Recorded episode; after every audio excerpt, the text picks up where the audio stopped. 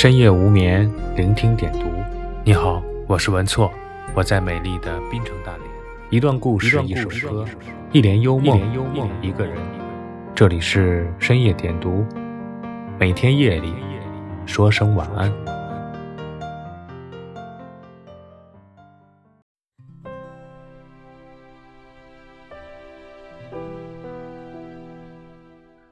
今天跟大家分享的文章。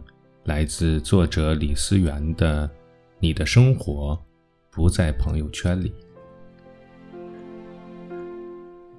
昨天我看到朋友圈中那个最努力的年轻人失业了，当时我有些诧异。按理说不应该呀，因为我每天总能在朋友圈看到他加班忙碌的身影。每天早上六点，他就发来清晨的第一条说说。早起去上班，新的一天要好好努力哟。中午时分，他会发一些在办公室吃泡面、整理数据和撰写文件的图片。晚上九十点钟，他也会再来一碗鸡汤。今晚又加班，年轻人就是要这么拼。通常一般的人看见，都认为这个小伙子真有上进心，不假时日，一定能有所成就。但事实却是，他在一家公司干了整整八年，依旧是个业务没长进、思维没突破、技术不够格、只是工龄较长的老员工。原来他所有表现出的努力，不过是蜻蜓点水般的走过场。我朋友圈有一类人，信誓旦旦地说要减肥，最后真正瘦下来的却很少。他们在镜头前晒每顿吃的有多少，运动了多长时间，饿得两眼放光也要挺过去的坚强时刻。可镜头背后，他们趴在沙发上胡吃海喝半夜加餐。当他们的体重不减反增时，他们就用那些曾经努力过的照片自我安慰道：“我本就是那种基因自带肥胖，喝水都会长二两肉的体质。”我朋友圈还有一类人。宣称自己是最爱读书的文艺青年，每晚夜幕降临时，他们会发一张照片，一张灯光温和的书桌上有一本泛黄的世界名著。可等他们拍完了照片，又忍不住把手机放在书面上，美其名曰看书。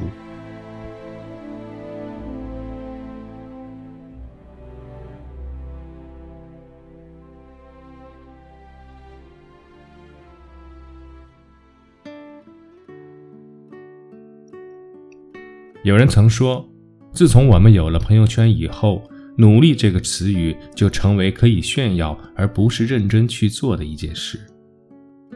你把所有的精力和时间都花在这种朋友圈式的努力中，你总是做了很多感动自己也感动别人的事情，可最后你从没有如朋友圈晒的那样脚踏实地的去努力。那些看似竭尽全力的努力照，只不过是自吹自擂、自我欺骗的假象罢了。记得有一年我去跟团旅行，跟我同团的很多游客好不容易长途跋涉到了风景名胜区，第一件事不是去感受秀美的风景、清新的空气和独特的民族文化。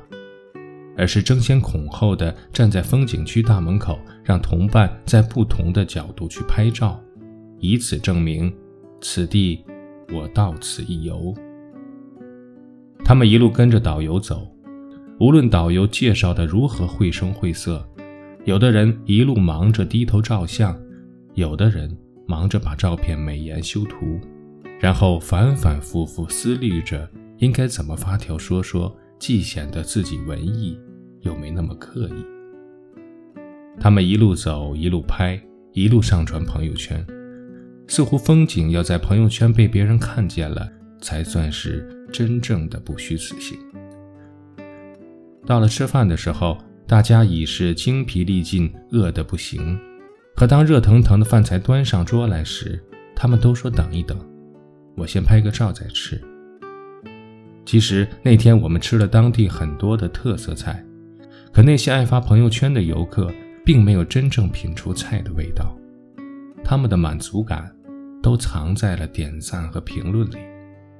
如果没人点评，他们就显得不那么开心，似乎是菜本身并不是那么好吃。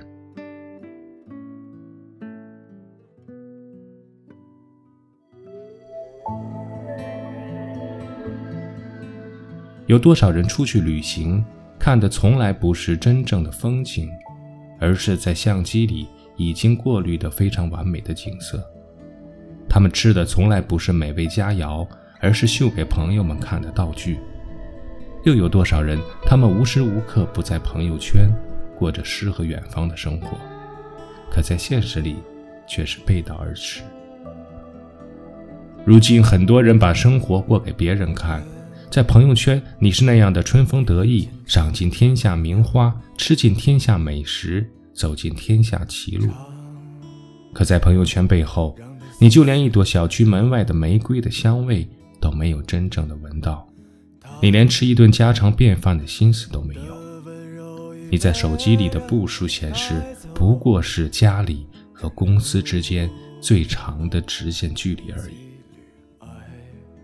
有太多人把自己的生活活在了朋友圈，他们丝毫没有意识到，真正的生活其实是在平凡的生活里。那天，假意一穿在身上，上帝就这样把它带走，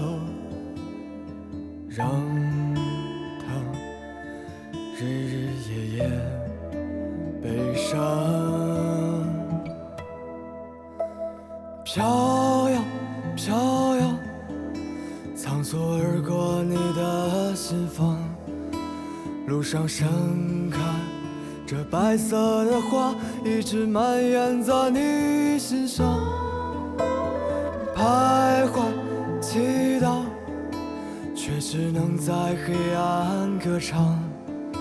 所有黑色的格调让人醉了，谈论孤独，只剩下阴暗的墙。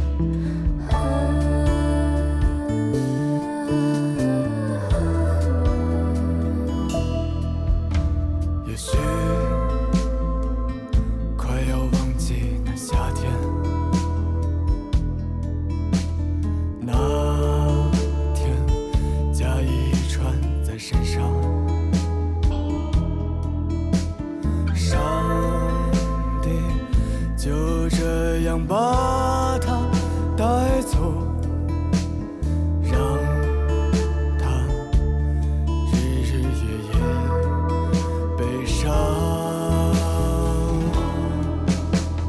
飘呀飘呀仓促而过你的心房。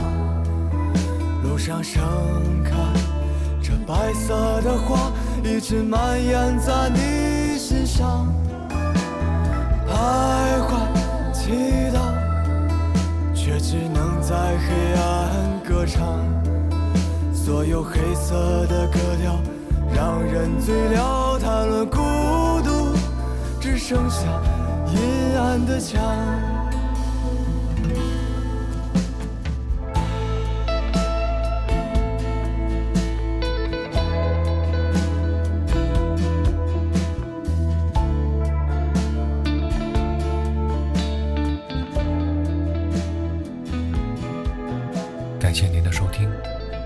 是文措，晚安。